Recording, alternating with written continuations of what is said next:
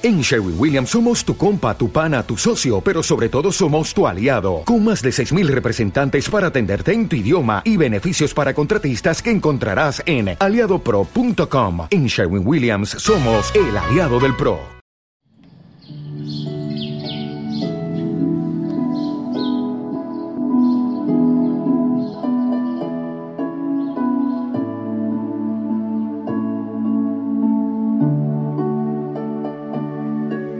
Mi amada familia, muy buen día, que el Señor les bendiga.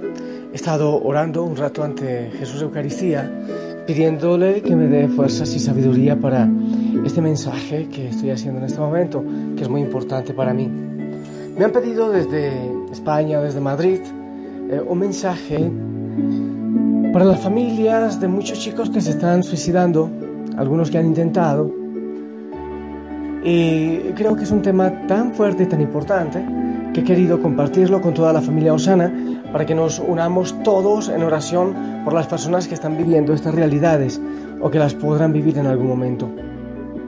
Hay que tener en cuenta que somos familia de distintos lugares, de distintos acentos y colores y estamos unidos en estos momentos tan difíciles para orar, para darnos fuerza, para crecer juntos. Entonces, aquellos aquellas personas que han vivido esto, les invitamos a estar en oración con nosotros y a tener en cuenta que estamos orando por ustedes. La palabra del Señor dice, vengan a mí los que están cansados y agobiados, vengan a mí, vengan a mí, descansemos en oración. Hay tantas cosas que nosotros no logramos comprender, tantas cosas que decimos por qué, por qué y por qué. Y nunca tenemos la respuesta correcta en el momento, quizás Muchas cosas en esta vida no serán respondidas, muchas preguntas.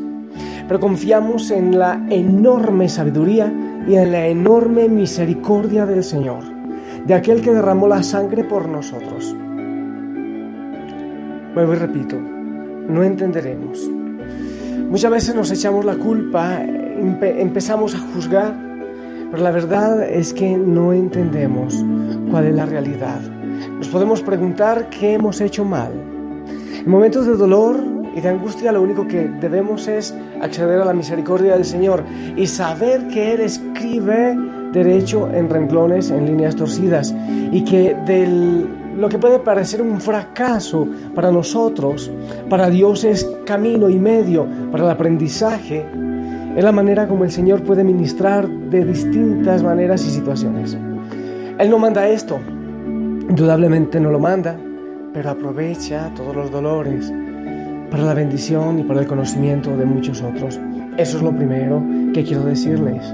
Dios sabe, Dios no lo manda, no lo manda, pero Él conoce y Él seguramente de todo esto quiere dar un mensaje grande a la humanidad y quiere que volvamos a Él.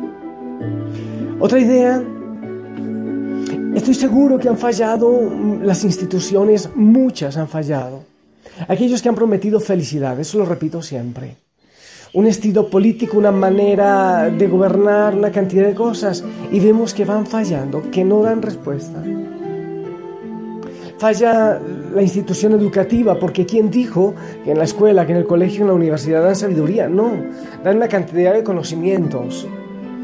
También hemos fallado muchas veces en la institución de la familia, porque se nos olvida dar lo fundamental, no es la comida ni la ropa ni el estudio lo fundamental.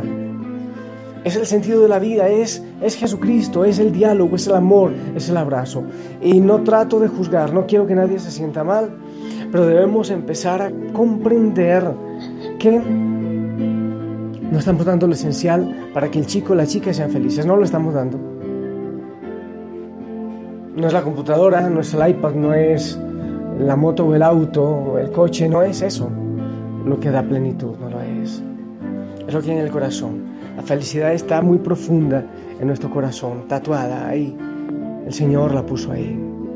Hay que tener en cuenta que la escuela, que la familia, que muchas veces las iglesias,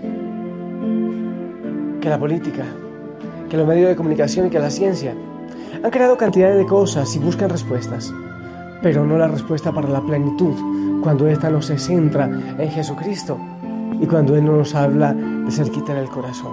Eso es bueno tenerlo en cuenta. Otra situación que estamos viviendo y es bueno tenerla en cuenta, que somos gente de segunda mano. Incluso en los programas de comedia nos dicen cuándo reír, cuándo llorar, cuándo no reír y en las novelas y demás. Nos venden las ideas, prende uno a la televisión y quieren cómo hable uno, cómo diga, cómo vista, cómo se peine y todo. De manera especial nuestros jóvenes están siendo gente de segunda mano, no original, no es original. Esta idea la he leído en Krishnamurti, la he leído en algunos. Hacemos lo que los demás quieran. No estamos produciendo nuestras propias ideas, no buscamos la plenitud. Queremos ser como los otros quieren, tener lo que los otros tienen, vestir como los otros visten, cantar o hablar o caminar como los otros, como el artista, como el actor. Somos gente de segunda mano. Tenemos que empezar a ser originales, a ser nosotros mismos, a empezar a vivir la vida de una manera diferente, a ser originales en Cristo Jesús. Cristo fue un loco, absolutamente loco, y fue la cruz.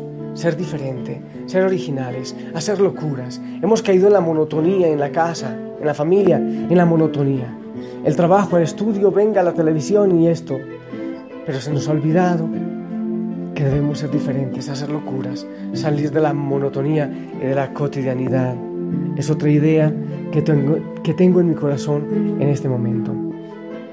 Hay que saber y hay que entender que solo Dios basta. Solo el Señor Jesucristo basta. No hay otra persona u otra institución que regale plenitud en el corazón. Yo sé que es difícil evangelizar a nuestros jóvenes, pero lo más importante es el testimonio de diálogo, de amor, de misericordia, de cuidado, de estar ahí presentes siempre, aunque fallen, estar presentes, estar pendientes. Y eso es el testimonio que debemos reflejar del Señor Jesucristo, de nuestra experiencia de Dios. Hay que tener en cuenta que Él es absolutamente misericordioso. Yo He perdido por medio del suicidio a gente que ha amado mucho, a Matilde, a Gladys, algunas personas, y es demasiado fuerte. Y he entendido y sigo entendiendo y por medio de la palabra que el Señor es misericordioso. Algunos dicen que están locos, algunos dicen que no se salvan, incluso la iglesia, algunas partes del mundo, la iglesia cometió grandísimos errores en este tema. Hay que tener en cuenta que la persona que se quita la vida no hace una opción libre, porque una persona en angustia, en depresión, eh, la mente, no está tomando una decisión libre. Y solo el Señor conoce lo que ha ocurrido en ese cerebro y en ese corazón cuando ha pasado eso. Yo repudio, repudio en este momento a cualquier persona que quiera pensar por aquel que ha tomado una decisión de estas en, en una situación de dolor y de angustia. Y no es absolutamente desde ningún punto de vista cristiano querer entender lo que una persona en esta situación eh, tenía en su corazón. Y que el Señor nos tenga misericordia a nosotros también cuando no comprendemos y cuando nos falta la misericordia en estos momentos y en estas situaciones. El Señor conoce sus corazones. Él sabe que en algún momento estas personas han perdido el norte. Pero el Señor es amor. Dios es amor, dice la palabra. Y eso nunca podemos olvidarlo. Dios es amor y Dios es misericordia. Nuestro papel, nuestro papel es el amor. Nuestro papel es el diálogo. Nuestro papel es la oración. Dios conoce el corazón y Dios conoce la mente. No tenemos que hacer otra cosa más que orar más que pedirle al Señor que sea Él quien tenga la misericordia. Nosotros miramos la persona, el Señor mira el corazón. El Señor conoce todo y escudriña todo lo que hay en nuestro corazón. Yo le pido al Señor Jesucristo que derrame, bendiciones sobre cada uno de nosotros, que nos ayude a crecer, que nos ayude a amarnos, que nos ayude a estar en contacto, en diálogo Amada familia, pidámosle al Señor que nos ayude a amar la vida. Quien ama la vida no se queda anclado en el pasado, en situaciones de dolor, sino que se transforma. Quien ama la vida no se retuerce, no retuerce su pensamiento pensando en el futuro, en lo que vendrá. Quien ama la vida sabe que, que no es eterna, pero que no hay que angustiarse por eso, sino que hay que vivir en cada momento como si fuera el primero de nuestra existencia. Amar la vida es respetar la propia y respetar la de los demás. Respetar la brisa, el aire, la flor, respetar todo lo que vemos. El mejor deseo no es que tu vida sea larga. Sabe que la duración no importa mucho. Lo que importa es que vivamos cada día de una manera especial. Quien ama la vida no se irrita con las cosas, con las personas, con las situaciones, sino que acepta, aprende y camina. Quien ama la vida es paciente también. Tiene propósitos, pero es paciente y la disfruta. Busca soluciones a las dificultades cotidianas y sabe que nunca estamos exentos de dificultades. Quien ama la vida es solidario. Disfruta a quienes tienen ser, tiene cerca. Quien ama la vida no pierde el tiempo mirando los defectos de los demás, ni criticando. Yo te pido, amado Señor Jesucristo, que nos ayudes a encontrar el sentido otra vez. Señor, tanta gente se está muriendo sin haber vivido. En medio del dolor tú sabes qué vendrá. Señor, tú tienes planes perfectos. Yo te pido que tomes el corazón de aquellas personas que han sufrido la pérdida de un ser querido en esta situación. Señor, ni tú lo quieres, ni tú lo mandas, ni eres culpable. Señor, el mundo va muy patas arriba y parece muchas veces que el enemigo está triunfando. Pero sabemos que tú tienes poder, que tú eres un Dios de victoria, que tú nos das, nos das consuelo y esperanza. Cuando se caen las instituciones, cuando el dinero, cuando la fama, cuando la belleza, cuando la ciencia, cuando cuando tantas cosas, la pelea por las religiones, cuando se van acabando tantos jóvenes y nosotros perdemos estúpidamente el tiempo peleando por religión, queremos pedirte a ti, Padre, que cambies nuestro corazón, que nos ayudes a buscarte con sincero corazón, que nos ayudes a encontrar el verdadero sentido, lo esencial, lo esencial, que no perdamos, que no sigamos perdiendo la vida en cosas tan vanas. Sé tú, Señor, nuestra paz. Cuando lloras por las veces que intentaste y tratas de olvidar las lágrimas que lloraste. Solo tienes pena y tristeza, el futuro incierto espera. Puedes tener paz en la tormenta. Muchas veces yo me siento igual que tú y mi corazón anhela algo real. El Señor viene a mí y me ayuda a seguir en paz en medio de la tormenta.